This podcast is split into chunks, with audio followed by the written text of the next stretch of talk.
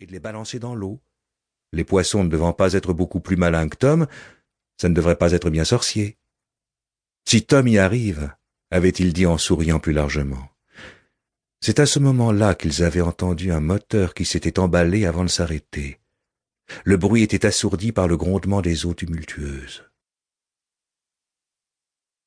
La trahison avait eu lieu le matin même lorsque Tom était descendu et leur avait demandé ce qu'il y avait pour le petit déjeuner. Habillés pour aller à l'école, Annie et William étaient attablés devant leur bol de céréales, Sugar Pops pour William et Frosted Mini Wets pour Annie. Tom leur avait posé la question comme si c'était la chose la plus naturelle du monde, alors que ça ne l'était pas du tout. C'était la première fois qu'il était là pour le petit déjeuner. Ils n'avaient encore jamais passé la nuit chez eux. Ils portaient les mêmes vêtements froissés que la veille lorsqu'il était venu voir leur mère après le dîner, sa tenue de pêche, comme il disait. Pantalon ample avec fermeture éclair au milieu de la cuisse et grande chemise pleine de poches. La situation était nouvelle pour Annie, qui ne tenait pas à en savoir plus. Au lieu de ça, elle se surprit à fixer la peau blanche de ses grands pieds, ils étaient pâles et cireux comme ceux d'un cadavre, et les petites touffes de poils noirs qui jaillissaient de chaque orteil la fascinèrent et la répugnèrent en même temps. Lorsqu'il traversa la salle à manger, elle remarqua le bruit que faisaient ses pieds nus sur le lino. Elle met où le café, votre mère? s'enquit-il. William était figé sur sa chaise, le regard fixe, la cuillère suspendue à quelques centimètres de la bouche, ses sugar pops flottant à la surface de son lait. Sur le plan de travail, dans le truc à café, lâcha-t-il. Tom répéta truc à café avec bonne humeur et se mit à s'activer autour de la cafetière. Annie posait sur son dos un regard noir. Pour elle, Tom n'était qu'un grand gaillard mal dégrossi qui faisait semblant d'être gentil. Il leur apportait presque toujours un petit cadeau quand ils venaient chez eux, généralement un truc sans intérêt qu'il avait acheté à la dernière minute à l'épicerie du coin, genre yo-yo ou friandise mais elle ne l'avait jamais vu comme ça, ébouriffé, débraillé, l'air à moitié endormi, et s'adressant à eux pour la première fois comme s'ils étaient des êtres humains capables de lui dire où était le café.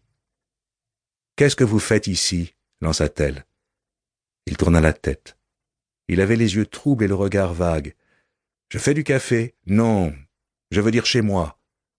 William porta enfin la cuillère à sa bouche, le regard braqué sur le dos de Tom. Une goutte de lait lui dégoulina du coin de la bouche jusqu'au menton, où elle resta suspendue comme une perle de colle blanche. Chez toi? demanda Tom. Je croyais que c'était la maison de ta mère. Il est bien gai ce matin, se dit-elle en colère.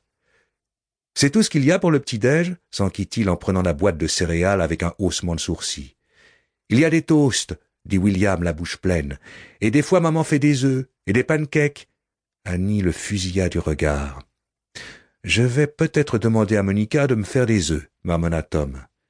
Il se versa une tasse de café avant qu'il ait fini de passer. Quelques gouttes tombèrent en grésillant sur la plaque chauffante. Alors comme ça, il dit Monica, pas votre mère, pensa Annie. Il s'approcha de la table, le bruit de ses pieds nus nettement perceptible, tira une chaise et s'assit. Elle sentit l'odeur de sa mère sur lui et en eut un haut le cœur. C'est la chaise de maman, dit-elle. Ça ne la dérangera pas, dit-il en lui décochant un sourire mielleux et condescendant. Pour lui, ils étaient redevenus des enfants, même si Annie avait l'impression de lui faire un peu peur. Peut-être venait-il de se rendre compte de ce qu'il avait fait, ou peut-être pas. Il ignora ostensiblement la fillette qui lui lançait un regard noir et se tourna vers William. Tu as école, hein? dit-il en tendant la main vers le garçonnet pour lui ébouriffer les cheveux. Les yeux écarquillés, William acquiesça d'un hochement de tête. Dommage que tu ne puisses pas te libérer pour venir pêcher avec moi. J'ai fait quelques belles prises hier soir avant de passer chez vous. Quinze truites de quarante centimètres. J'en ai donné quelques-unes à ta mère pour le dîner. Je veux y aller, dit William en bombant le torse. J'ai jamais pêché, mais je crois que je pourrais y arriver. Bien sûr que tu pourrais, mon bonhomme, dit Tom en sirotant son café. J'ai une autre canne à pêche pour toi dans mon camion ajouta-t-il en montrant la petite entrée encombrée donnant sur la cuisine où il avait accroché son gilet de pêche et posé sa canne à pêche. Tout excité, Willy se mit à se tortiller sur sa chaise. En fait, on finit tôt aujourd'hui. Peut-être qu'on pourrait y aller après l'école? Tom jeta à Annie un regard interrogateur.